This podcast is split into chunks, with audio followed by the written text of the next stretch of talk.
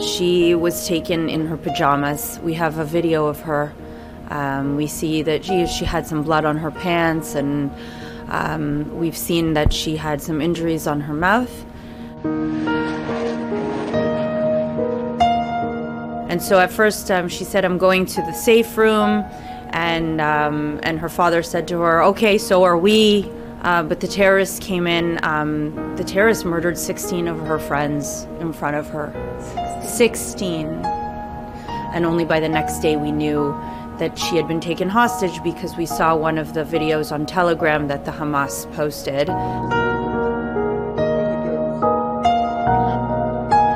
We know uh, from released hostages who saw her in Gaza that uh, she's okay, that those injuries um, were more minor injuries, so she's okay. We know she was alive.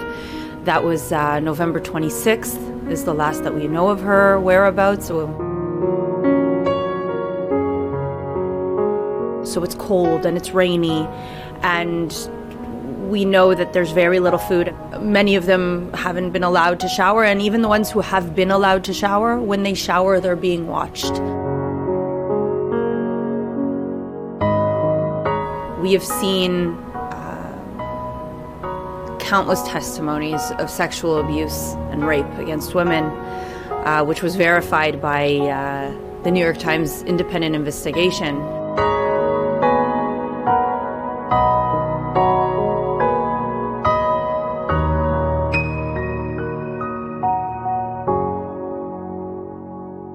There were senators from both parties, and they've made it very clear that this is a bipartisan issue for the American people. The American people understand that the release of these hostages is is um, is necessary. It, our purpose of being here in the United States is to continue to advocate for our loved ones, so that the world doesn't forget.